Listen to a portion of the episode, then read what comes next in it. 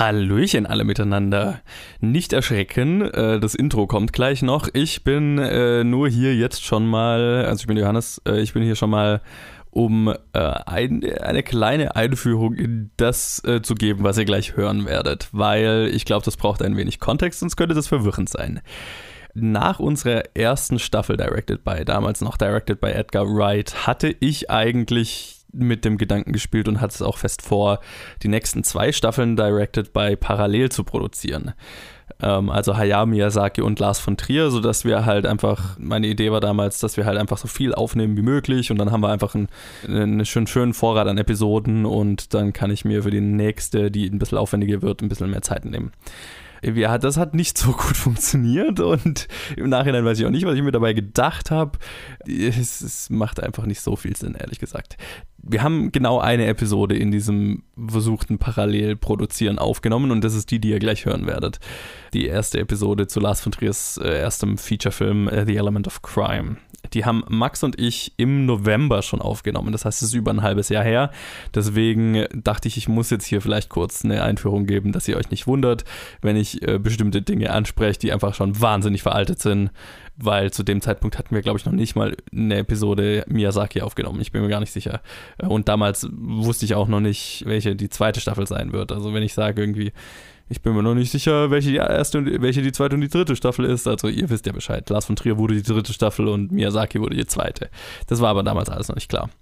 Genau, vorgeschlagen hat Lars von Trier der Max, das heißt, äh, der ist jetzt hier dabei. Ähm, wir besprechen diesen Film. Wir wollten es jetzt auch nicht nochmal aufnehmen, weil die Besprechung ist ja, haben wir ja gemacht und dann hätten wir es auch alles nochmal, ja, den Film schauen müssen und das wäre einfach, warum die Arbeit zweimal machen? Die Episode ist ja auch ganz gut geworden. Aber deswegen, ich betrachte das jetzt eher so als Episode 0. Da war auch Luke noch nicht dabei, der eigentlich in, im Rest der Staffel wahrscheinlich dabei sein wird. Deswegen nicht wundern. Ihr bekommt jetzt quasi eine Episode 0,5, keine Ahnung. Ja, einen soften Einstieg in die neue Staffel. Der, die erste richtige Episode in der Konstellation und allem ist dann die nächste. Aber hier ist jetzt eben Max schon mal dabei, der das Thema vorgeschlagen hat, also Lars von Trier vorgeschlagen hat. Der ist dann lustigerweise in der zweiten nicht mehr dabei. Aber äh, in der dritten dann wieder. genau, jetzt kommen erstmal Max und ich äh, in Episode 0 von Directed by äh, Lars von Trier sozusagen, zumindest in meinem Kopf, zu The Element of Crime. Viel Spaß. And action.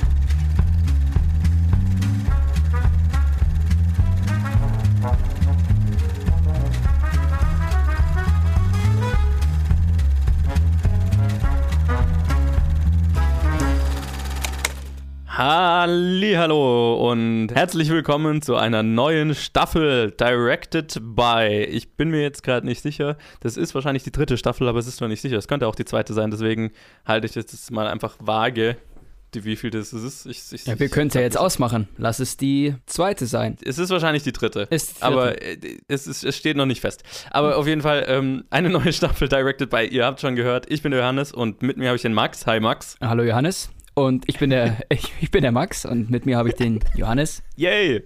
Yay! Genau. Und wir starten eine komplett neue Staffel Directed by und ihr habt es wahrscheinlich im Titel schon gelesen. Diese Staffel dreht sich komplett um Lars von Trier. Trier. Wer unser altes Podcast-Format gehört hat, wird wissen, da haben wir ja einmal Dogville besprochen, was ein Lars von Trier-Film ist. Und da habe ich ja damals auch gesagt, mit Lars von Trier habe ich bisher noch nicht so viel am Hut gehabt. Ich kenne nicht wirklich viele seiner Filme. Ich auch nicht, zu meiner Verteidigung. Ich habe es einfach vorgeschlagen, weil die Filme, die ich kenne, mich sehr beeindruckt haben. Okay. Oder was heißt beeindruckt? Die sind mir echt im Kopf geblieben. Deswegen. Ja. Okay, ja genau, das wäre nämlich jetzt meine Frage gewesen, weil die, dieses, äh, als ich habe ja, als, als wir das Format gestartet haben, habe ich ja unter de, all den Leuten, die im Planet Film Geek Network mitmachen, einfach mal gefragt, hey, auf welche Regisseure hättet ihr denn Bock? Welche würdet ihr denn, welche Staffeln würdet denn ihr gern machen? Und da kamen einige Vorschläge und eben Max, äh, du kamst mit dem Vorschlag Lars von Trier. Ähm, du bist der Grund, warum wir diese Staffel jetzt machen. Ja, jetzt hey. musst du mir mal erklären, warum genau du diesen Regisseur ausgewählt hast. Warum? Ich glaube, es ist eine Protestaktion. ihr habt angefangen mit ähm, Edgar Wright, eher ja eher leichtere Unterhaltung, mehr Comedy-Richtung. Mhm. Und dann dachte ich, mhm. ah, da mache ich eine Gegenbewegung. Jetzt schauen wir uns mal ein paar schwerere Filme an. hey, kann auch interessant sein. Ja, ja, total. Also ich, ich, ich möchte, also das Ziel war ja bei Directed by auch ähm, unter anderem, dass ich mich ja einfach mit einem Filmemacher komplett beschäftigen möchte und das, dass ich das total ja. spannend finde.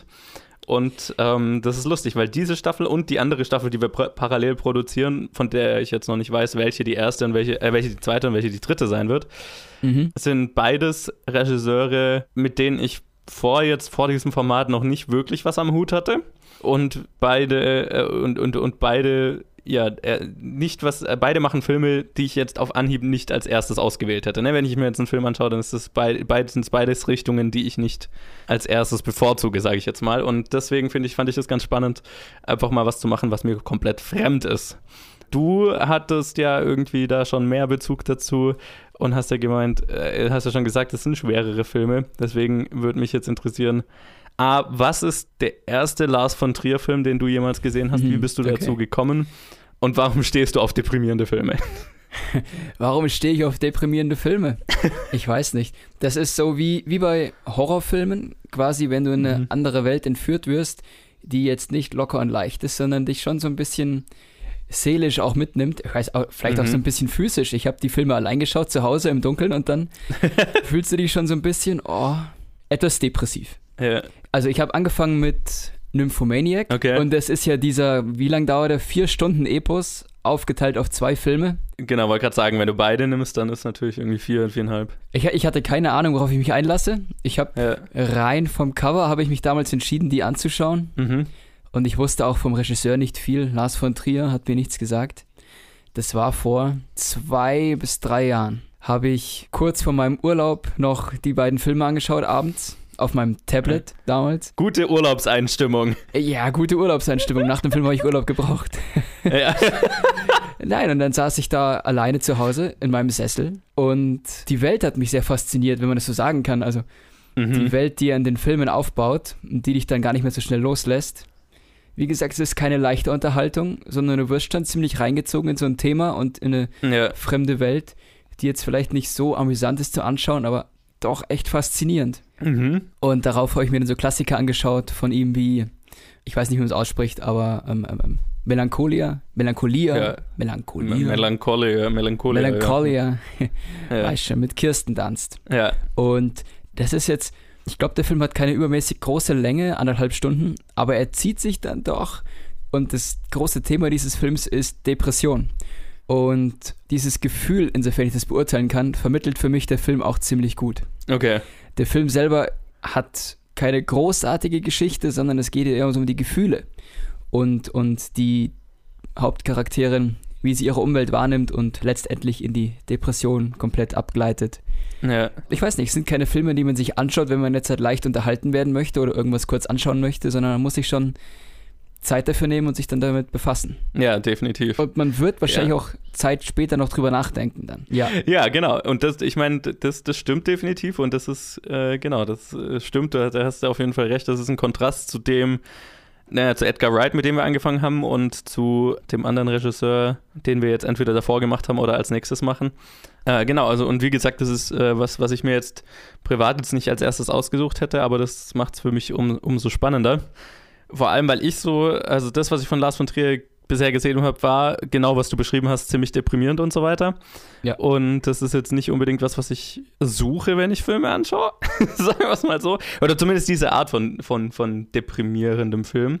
Mhm. Aber deswegen ist es jetzt ganz interessant, eben ja, jetzt auch eine Möglichkeit zu haben, A, mich damit zu beschäftigen und dann natürlich auch ein Outlet zu haben, wo ich drüber quatschen kann. Also ich finde, es ist schon ein Regisseur, mit dem man sich so mal beschäftigen sollte, gerade wegen der Themen, die er in seinen Filmen anspricht und auch wie die Filme gemacht sind. Ja. Ich habe das Gefühl, also jeder Film ist so ein eigenes kleines Kunstwerk und er hat seine Filme schon sehr durchstilisiert. Das definitiv, ja. Da sind die Bilder nicht einfach nur äh, grundlos gewählt oder da hat jede Einstellung schon ihren eigenen Zweck. Ja. Also in seinem ersten Film war es wahrscheinlich noch nicht ganz so krass wie später, aber da hat man schon gesehen, also es sind ungewöhnliche Kameraperspektiven und ja. die Szenen sind auch interessant miteinander verknüpft. Genau, da kommen wir jetzt aber dann gleich natürlich nochmal drauf, da weil über den Film drauf. reden wir dann ja jetzt. Ja, ja, ja. Aber ich meinte allgemein. Ja, ja, genau. Nee, da hast du auch definitiv recht. Ich würde jetzt mal kurz erstmal wie bei Edgar Wright auch ähm, erstmal allgemein was zu Lars von Trier sagen. Ein paar äh, Facts über, zu dem Menschen, über den wir jetzt dann reden werden. Ähm, über, und, Do it, ja. Ähm, da haben wir es zu tun mit Lars Trier. Das von hat er selbst irgendwann mal eingefügt. Keiner weiß so richtig warum, aber viele vermuten, dass es so als Parodie gedacht ist. Also eigentlich nur Lars Trier heißt der Gute. Geboren am 30. April 1956 in Kongens Lyngby in Dänemark. Ich hoffe, ich habe das nicht zu sehr falsch ausgesprochen. Er ging auf eine Filmhochschule, äh, äh, Filmhochschule. Er hat zuerst Filmwissenschaften an der Universität Kopenhagen studiert und ging dann auf die dänische Filmhochschule als Regiestudent. Sein Regiedebüt ist The Element of Crime, das wir heute also den wir heute besprechen werden. Und er hat insgesamt äh, lass mich 1, 2, 3, 4, 5, 6, 7, 8, Waren's 9, 12? 10, 11, 12, 12 13, 14 oh. Filme gemacht, die wir hier besprechen werden. 14 sogar. Er ist ziemlich, also er hat ziemlich viel anderes auch noch gemacht, also einige Musikvideos und Kurzfilme und äh, Fernsehfilme und Fernsehserien. Ähm, aber wir konzentrieren uns bei diesem Format ja nur auf die Langspielfilme, deswegen das sind 14 Stück, also 14 Episoden. Yay! Kriegt ihr Lars von Trier zu hören. Und das zu der Jahreszeit, wo es eh schon so depressiv und dunkel draußen ist. Ja, genau. Ich weiß gern, ja nicht. Gern wenn, geschehen. Genau, wenn das jetzt die dritte Staffel erst ist, dann kommt die wahrscheinlich dann im Frühjahr raus. Also ein guter Start ins neue Jahr. Genau, wir nehmen es im Winter auf zumindest. Passt dann zu unserer Stimmung. Kommt mit uns auf eine deprimierende Reise. Ich weiß es nicht. Und wir fangen an mit The Element of Crime. Das ist eine Regiedebüt ähm, sein Langfilm-Regiedebüt. Er hat davor schon mal einen Fernsehfilm gemacht. In dem Film, der ist von 1984, spielen mit Michael Elphig, Meme Lai, Esmond Knight, Gerald Wells und viele mehr. Und der Film handelt von einem Polizisten, der einen Serienmörder jagt in einem dystopischen Europa. Mhm. Und dieser Film ist gleichzeitig, also ist ein Langspielfilm, Regiedebüt, aber gleichzeitig auch der erste Film in einer Trilogie von Lars von Trier. Und sein erster englischsprachiger Film auch. Das ist auch richtig exakt.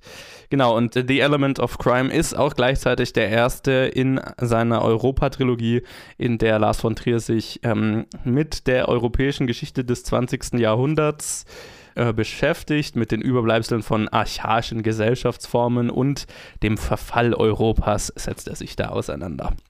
Und genau, der erste davon ist The Element of Crime. Und dann gibt es noch Epidemic, den wir dann in der nächsten Episode besprechen werden. Und in der übernächsten dann Europa. Also der letzte Film in der Europa-Trilogie heißt auch einfach nur Europa. Wow. So, so viel mal vorweg. Und jetzt fangen wir, wie gesagt, an mit The Element of Crime, einem, ja, ich würde es fast als so, also zumindest vom, von, von der Machart eher sehr film-noirig. Ne? Du hast dann Privat, äh, äh, nicht ein Privatdetektiv, ein Polizisten, der einen Serienmörder jagt. Und ja, es ist äh, alles äh, viel erzählt durch Voice-Over des äh, Polizisten. Das Spezielle an der Voice-Over ist, finde ich, dass sie ja eigentlich ein Gespräch ist, oder nicht?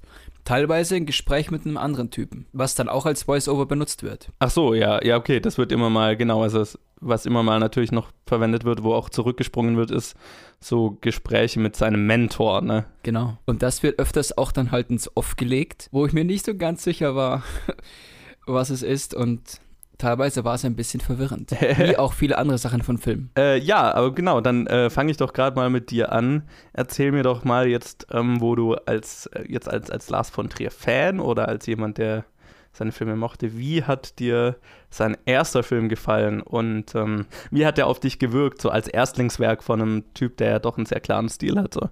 Er hat einen klaren Stil und man sieht, finde ich, dass er ihn da noch gerade so entwickelt hat. Aber auch da, in seinem Erstlingsfilm, hat er schon viel gespielt mit Farbe, was jetzt in diesem Film sehr ins Auge springt. Ja. Und auch mit der Kameraführung die doch immer sehr klar geplant war. Und oft siehst du im Bild dann halt noch so Elemente im Vordergrund und im Hintergrund, die zusammenspielen. Also es passiert immer irgendwas im Bild. Ja. Die Bilder sind nicht einfach nur grundlos gewählt, sondern die haben schon immer irgendwas zu erzählen noch. Und ich finde, die Stimmung vom Film wird ganz gut durch die, durch die Kameraführung und durch wie er gedreht wurde beeinflusst. Das, das haben wir, glaube ich, damals schon besprochen. Diese gelbe Farbe. Und ich glaube, die ist auch nicht einfach so gewählt, sondern spielt auch rein in dieses, es ist fast schon so ein bisschen Traumsetting, ja. was man sich da anschaut. Und das passt von der Farbe her auch in diese, in diese Richtung. Ja. Und ich glaube, das Gelb ist nicht zufällig. Und ich finde, da sieht man schon wirklich gut, wie gesagt, dass er da seine eigenen Gedanken hat zur Stilisierung und wie er seine Geschichte vermitteln möchte. Ja. Und das macht dann in späteren Filmen, ich weiß nicht, ob welche du kennst, oder da haben wir jetzt nicht drüber geredet, Noch welche du nicht kennst. besonders viele. und auch bei dem Film finde ich, man kann sich nicht einfach nur kurz hinsetzen und sich berieseln lassen. Man sollte schon, man muss quasi aufpassen, weil der Film springt schon von einer Szene zur anderen mit teilweise recht fließenden Übergängen. Ja. Wo du teilweise noch in irgendeinem, was weiß ich, was ist das, so ein Labor, wo Leichen aufgeschnitten worden sind. Und dann bist du aber schon in einer überfluteten Bibliothek oder einem überfluteten Archiv, was das war. Also. und da ist mir, ich habe aktiv zugeschaut und mir ist auch da der Übergang relativ schnell gegangen dann. Ja. Von, von einem krassen Setting zum anderen krassen Setting. Und das macht auch so den Stil des Filmes aus. Du weißt nie, wo du wirklich bist. Es ist alles so ein bisschen mh, hm, verwirrend gehalten und wie du sagst, dystopisch. Alles scheint sehr zerstört und durcheinander zu sein. Ja. Und das war, macht für mich so einen großen Reiz dieses Filmes aus. Es ist die Stimmung. Und nicht in erster Linie so die Geschichte, sondern so die Stimmung, die der Film aufbaut, in die du ja. da reingezogen wirst. Das ist für mich so ein Lars von Trier-Ding, würde ich jetzt mal sagen. die, die, die Filme haben alle eine wirklich starke Stimmung in sich, die man da während dem Film erfährt, wie so eine Achterbahnfahrt. Oh. Ja. Es, also, ah, kommen wir auf die Traumsequenzen zurück, die auch mal wieder auftauchen. Ja. Da gibt es gefühlt mehrere irgendwie, die so ineinander spielen immer und die fand ich auch verwirrend und ich, hm. Es wird quasi so vielleicht ein bisschen die Hintergrundgeschichte erzählt, aber auch sein eigener Albtraum. Und es wird beides so verwoben ineinander. Ja, genau. Fas faszinierend. Ja, es ist also, ja, ich, ich stimme dir mal zu, in, in, in dem, also der Film hat eine sehr klare Stimmung, sagen wir es mal so. Ja. Also wie du ja schon gesagt hast, durch die Kameraarbeit und durch die Farbgebung, die so super, super gelb und, und, und so ein bisschen dreckig ist. Also jetzt rein von der Farbgebung her ist es ja so, es wirkt auch so ein bisschen schmuddelig von den Farben. Und dann natürlich durch die Sets, die so richtig abgefuckt runtergekommen dystopisch sind. Und ich muss sagen, also das ist eine Art von Dystopie, so rein vom, vom, von, der, vom Set, von der Setgestaltung her und so weiter. Das habe ich jetzt so noch nicht gesehen. Also so diese klassischen Dystopien-Filme sind dann ja immer, immer so ein bisschen futuristisch oder noch so. Und das ist ja schon sehr, keine Ahnung, ich wüsste nicht mal genau, wie ich das beschreiben soll. Also das hat ja noch so viele Elemente von, von unserer Welt, die wir, die wir kennen. Also keine Ahnung, die Technologie schaut jetzt, also schaut jetzt nicht so fortgeschritten aus. Und keine Ahnung, die einzelnen Elemente erkennt man noch so, aber es ist halt alles irgendwie super abgefuckt und runtergekommen. Das ist, glaube ich, was so in diesem Fall diese, diesen dystopischen Charakter am meisten ausmacht. Richtig, richtig. Und ich finde, das lässt sich sehr spannend anschauen. Ja. Vor allem so vom Setdesign und von den Bildern ist es wirklich interessant. Wie gesagt, also du kannst nie wirklich verorten, wo du jetzt gerade bist, an welchem Ort, in welchem Raum oder wo genau in dieser Stadt. Ja. Und das macht aber so den Reiz aus von diesen komischen, verborgenen Orten, die alle ziemlich geheimnisvoll sind. Und wie du sagst, dieser zerstörte Stil, das hat was. Und das erinnert mich an, an Delikatessen, den ich dir mal gezeigt habe. Ja, genau. Ja, das stimmt. Spielt auch in so einem zerfallenen Nachkriegs- Paris, glaube ich, Paris, aber mhm. ob es jetzt Paris ist, weiß ich nicht, wird ja auch nie wirklich erwähnt. Ja, das weiß ich auch nicht mehr. Aber da bist du auch in einem Haus in irgendeiner Stadt, aber du hast keine Ahnung, wo genau du dich befindest. Ja. Und diese Nichtverortbarkeit macht so einen großen Reiz irgendwie aus. Ja, es macht auf jeden Fall, es sorgt auf jeden Fall für eine, äh, für eine Stimmung. Das, ähm, so viel würde ich da mal sagen.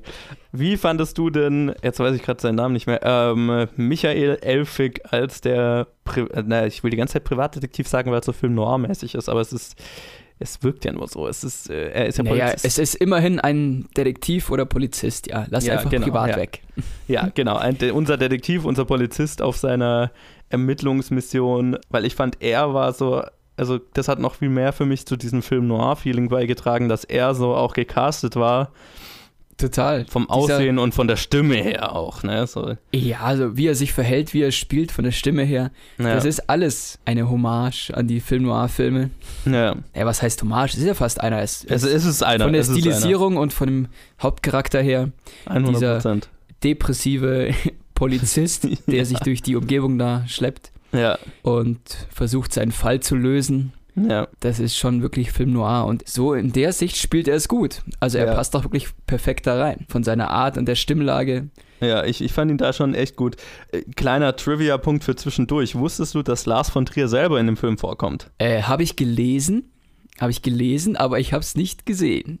Ja, ich, man erkennt ihn auch null. Ich habe das Bild gerade vor mir. Das, das Problem ist, dass du allgemein ziemlich wenig erkennst im Film. Also da wollte ich auch noch drauf zu sprechen kommen genau, dann, genau. aber, aber von daher ist, kein Wunder, kein Wunder. Genau, er ist dieser glatzköpfige, abgefuckte Hoteltyp. Muss ich nochmal nachschauen. Also ja. mit dem Wissen ist schon interessant. Ja, ich, Jeder ich kann, sollte einen Cameo-Auftritt haben. Ja, ja, definitiv. Und das fand ich schon interessant, weil ich hätte ihn null erkannt. Äh, ehrlich gesagt wusste ich auch, bis, jetzt, bis ich mich jetzt mit, dem, mit dieser Staffel befasst habe, nicht so richtig, wie der Typ aussieht, wie Lars von Trier aussieht. Aber. Gut, er hat, glaube ich, keine Glatze, oder? Hat er eine Glatze? Ich bin mir nee, nee, heutzutage natürlich nicht mehr, aber er, er ja, ist also, halt auch also, viel, viel jünger und so, aber das schon. Ja. Damals hatte er noch keine Haare, genau. Ja, er, er schaut, er schaut mehr so aus, als äh, der, dieser Charakter, als wäre er aus Mad Max. So, ne? Ja, ja. Ähm, ja, okay, ähm, du, du hast das ja gerade angesprochen. Man sieht, man kann sehr wenig in diesem Film sehen.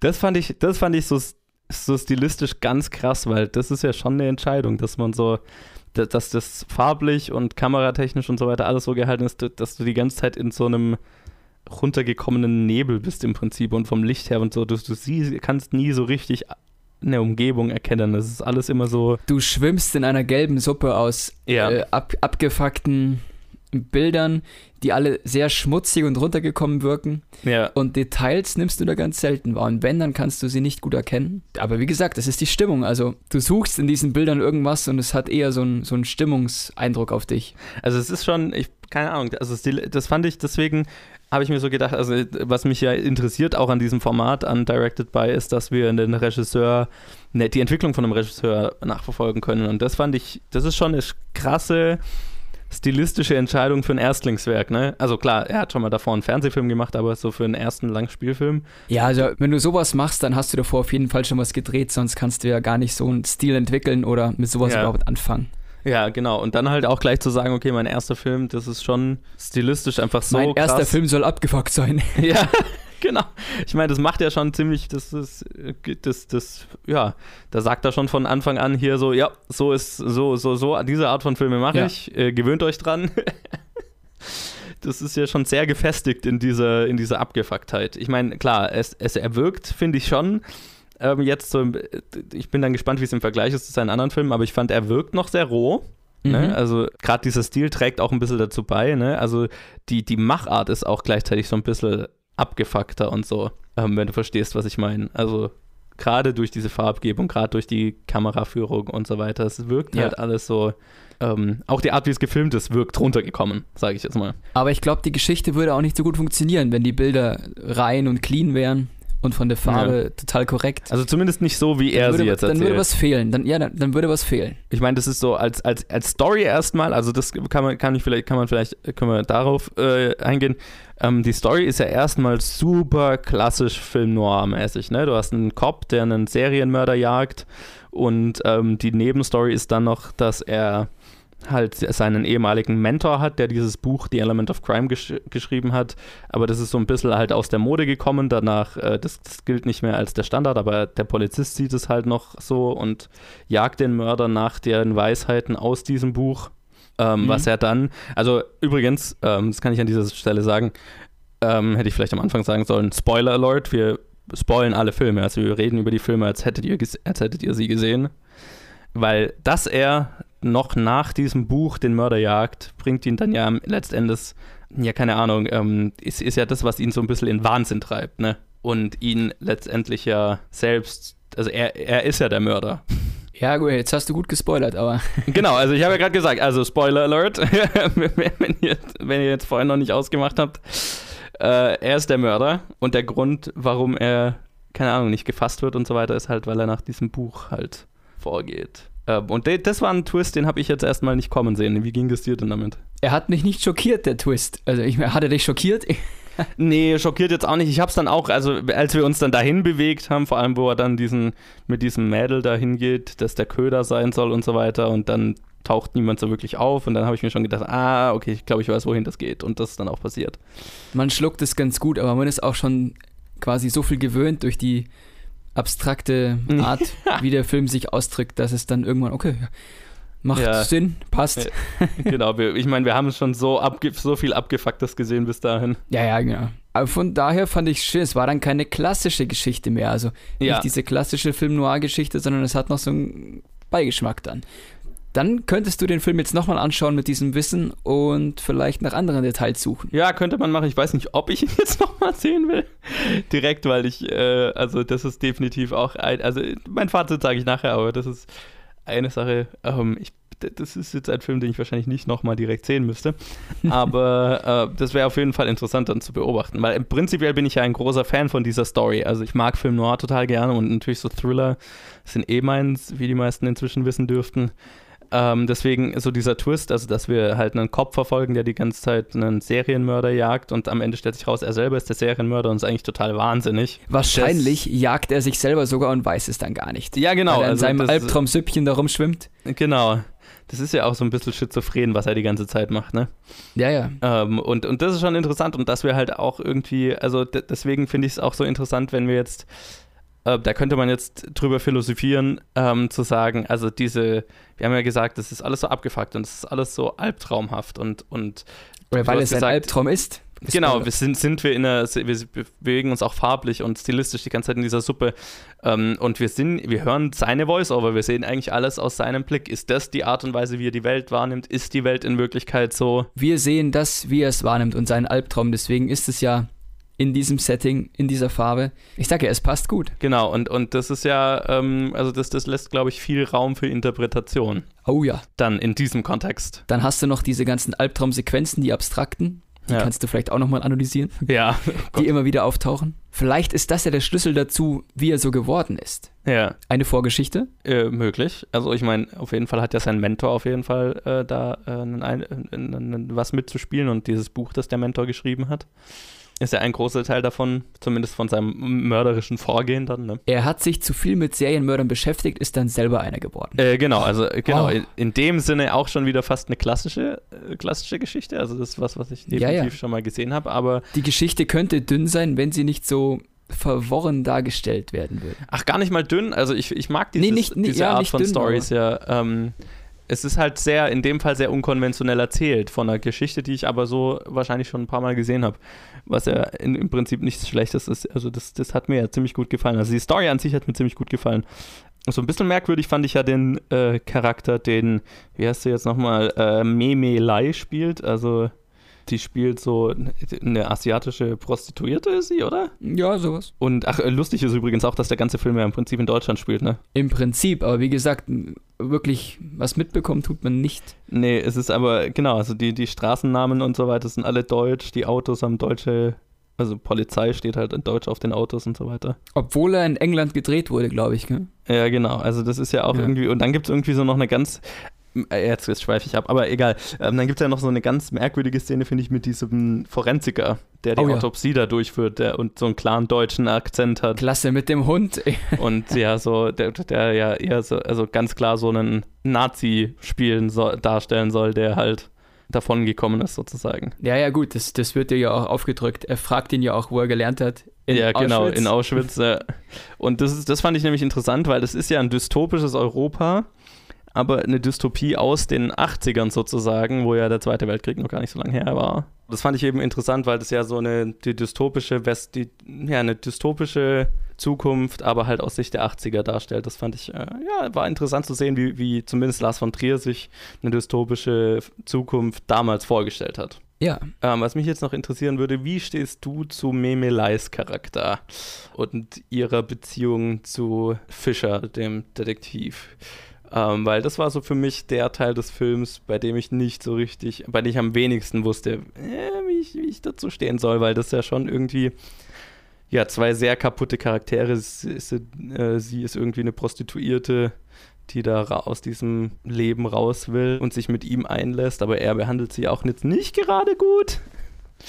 Ähm, ich sag mal so, ich glaube, es zeigt nochmal mehr, was für ein Typ er ist und in welchen Umfelden er sich quasi herumtreibt, in welchen ja. Etablissements er sich aufhält, abseits ja. von seiner Detektivgeschichte, sondern vielleicht hier jetzt mal so als Privatmensch.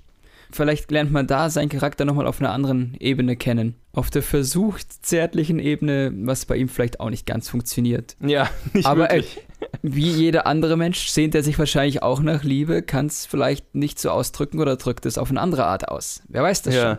Und ich denke, es verstärkt noch so mehr das Bild von ihm, das der Film zeichnet, mal aus einer anderen Perspektive oder in einer anderen Richtung, die man sonst da nicht so mitbekommt. was es für mich verdeutlicht hat, also die Beziehung, also die, die Interaktion zwischen den beiden war das erste Mal, wo ich mir dann gedacht habe, ah, vielleicht ist unser Detektiv oder unser Cop, dem wir die ganze Zeit folgen, auch selber nicht so ganz richtig im Hirn. Ja, siehst du. Ähm, weil es, sie- es gibt nicht sogar eine Szene, wo sie ihm das sagt. Jetzt weiß ich es nicht mehr genau, es ist jetzt auch schon wieder zwei Wochen her, dass ich den Film gesehen habe, aber Mit Sicherheit. Also, wenn sie so behandelt wird, dann wird sie es bestimmt mal. Genau, ich meine, die haben ja auch, also Erwähnen. sie reagiert ja auch irgendwie auf seinen Wahnsinn, in den sie damit reingezogen wird. Was ich jetzt noch ansprechen wollte, weil das fand ich interessant. Wie hat denn für dich das, der Mister, die, die Mörderjagd für dich funktioniert, dieser Thriller-Aspekt? Ich sag mal so, man hat manchmal nicht so viel mitbekommen, was genau er jetzt tut. Vor Ja. allem am Anfang war ich mir nicht sicher, ob es jetzt, ob ein Mörder existiert oder wen genau er jagt. Ja. Aber ich, das lag, glaube ich, auch sehr an diesen Elementen, in die man erstmal reinkommen musste. Ähm, an sein Gespräch mit seinem Mentor, dann die dazwischen geschobenen Albtraumsequenzen immer, die wahrscheinlich irgendwelche Erinnerungen waren an durchlebte Ja. Sachen. Und dann diese schnellen Sprünge immer von, von einem Ort, den man nicht kennt, zu einem anderen Ort.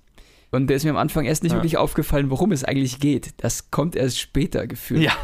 Wo man dann so Ja. langsam raussieht, was er eigentlich tut und was er, was er versucht hat zu ermitteln. So gesehen, es ist kein richtiger Krimi, wo er einem bewussten Kriminellen hinterherjagt oder sowas. Das ist alles sehr abstrakt. Ja, ich meine, genau, äh, Gefühlt. rein, rein oberflächlich gibt es natürlich, er jagt diesen Serienmörder, den, wie heißt der, Lotto-Killer? Nee, Lotto-Killer, ja, sowas. Irgendwie so, ne? Also das fand ich, äh, das fand ich so ein bisschen lächerlich oder keine Ahnung, weiß nicht so richtig. Das hat für mich so ein bisschen nicht so ganz funktioniert, dass er, also dieser Name und dass er irgendwie halt Lotterieverkäuferinnen umbringt. Das ist irgendwie, fand ich sehr random. Weiß nicht. Äh, Das ist random und möglicherweise ein weiterer Hinweis auf seine Ja, auf seinen aber- vertreten Kopf. Ja, nee, Malt. allein schon äh, rein vom, vom, vom Drehbuch her. Also da, jetzt, da beschafft, da hat, hat, hat Lars von Trier irgendwie diese, diese, diese dystopische Welt geschaffen und dann ist ausge und dann ist, keine Ahnung, was, was hat Lotto für ein Gewicht in seinem Leben, das ausgerechnet das? Na, das Die- Glücksspiel. Ja, genau. Also irgend, ich habe auch, mir auch gedacht, also das hat garantiert irgendwas zu sagen. Vielleicht hat er ein Trauma vom Glücksspiel oder irgend sowas. Genau, also irgendwie äh, Glücksspiel hat er zumindest. Ich, ich hatte immer das Gefühl, er hat irgendwas über, über Lotto und Glücksspiel und so weiter zu sagen, aber so richtig kommt für mich nicht rüber, was er damit sagen will. Aber Glücksspiel ist schlecht. ja, genau. Wenn du Glück spielst, äh, wenn du Glück, Glück, Glücksspiel betreibst, dann wirst du umgebracht. Ich weiß es nicht. Auf jeden Fall, also genau, auf der Oberfläche gibt es natürlich diese Story, dass er diesen Lotto-Mörder äh, jagt, aber ich hatte die ganze Zeit das Gefühl, so richtig interessiert ist der Film an dieser Geschichte jetzt nicht, sondern mehr so an diesem Albtraum, in dem unser Fischer oder der Cop sich die ganze Zeit befindet. Klar, das ist das eigentliche, worum es geht. Im Endeffekt merkst du ja, es gibt ja gar keinen externen Mörder oder den man jagen kann. Genau, sondern wir verfolgen den Mörder, wie er sich selber jagt oder wie er Das, halt. deswegen sind wir ja auch mal, also immer bei ihm und bewegen uns immer in dieser Albtraumebene. Im Prinzip ist es so die, die, der, der Hund, der seinen eigenen Schwanz jagt, sozusagen. Ja, Nur halt in einem, in einem niemals endenden Albtraumsumpf, in dem der Typ gefangen ist. Ähm, und das Gefühl, das bringt der Film auf jeden Fall sehr effektiv rüber, das kann ich sagen. ja. Du Ähm, fühlst die Geschichte eher. Ja, genau. Sie wird nicht ein bisschen jedes Detail auserzählt. Und äh, keine Ahnung, ich weiß nicht, also das fand ich fast schon ein bisschen schade, aber das liegt mehr daran, dass ich halt so auf so Thriller stehe und gerne mehr davon gesehen hätte. Andererseits,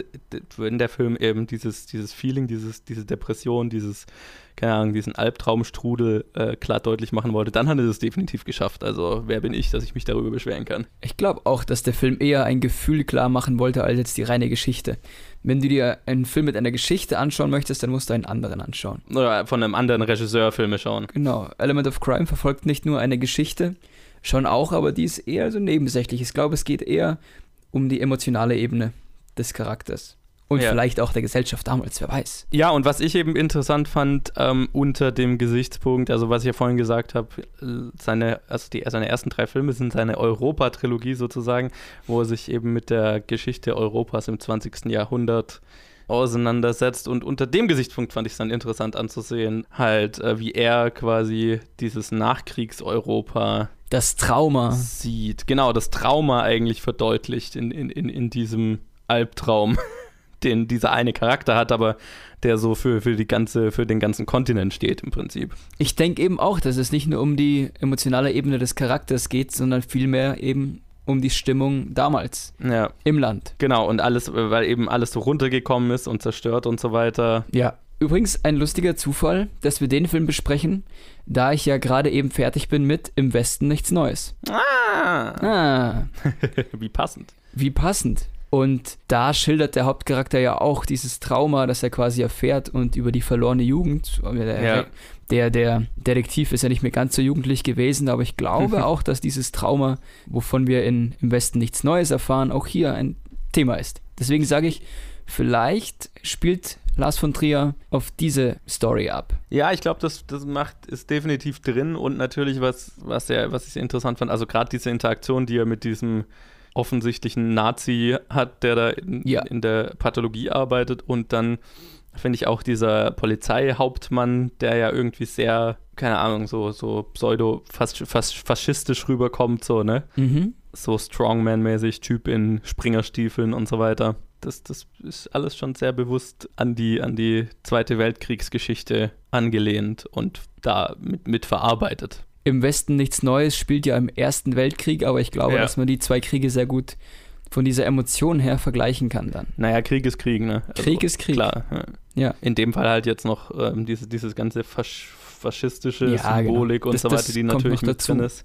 So dieses Trauma von einem Krieg, das äh, finde ich, äh, ja, das kommt da schon rüber. Und äh, je mehr ich drüber nachdenke, ähm, jetzt so diesen Albtraum, den in dem dieser eine Typ lebt, jetzt als, als Alb, keine Ahnung, Albtraum des, Volkes oder dieses Landes Genau. dann zu sehen. posttraumatischer Ja. Stress des ganzen Kontinents zu sehen, das ist definitiv wahrscheinlich, also das ist, glaube ich, schon eine, eine Interpretation, die man machen kann, sagen wir mal so. Ich sag mal, es wird nicht umsonst Europa-Trilogie heißen und ich glaube schon, dass sich der Film mit dem Thema beschäftigt. Genau. Nicht im Großen und Ganzen, sondern eher anhand eines kleinen Details, an eines Charakters eben so ein bisschen Ja. darstellt, um das zu begreifen. Und es eher symbolisch behandelt halt als. Und eher als, symbolisch. Abstrakt, ja, wie der ganze. Film halt. Genau, ja, abstrakt.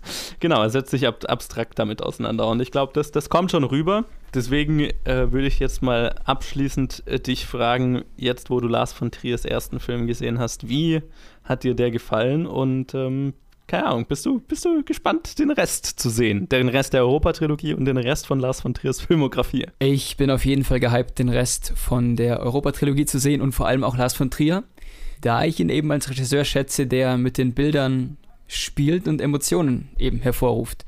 Ja, Und wie schon gesagt, also an den Filmen, speziell an diesem, hat mir sehr gut gefallen, dass er dich in eine Welt, in eine Emotion hineinzieht und dir das quasi so erfahrbar macht. Ja, Nicht die reine Geschichte, sondern auch die Emotionen, ja. die da ein wichtiges Thema sind. ja. Für mich, ähm, ja, ich finde ihn sehr gut. Ähm, ich ich würde so abschließend sagen, also ich fand es auf jeden Fall sehr interessant, ihn anzuschauen. ich weiß jetzt nicht, so 100% meins ist es, glaube ich, nicht, aber ich glaube, aber das, das war mir, glaube ich, klar schon von vornherein, wo ich mich auf diese, auf Lars von Trier als Regisseur für Directed by eingelassen habe.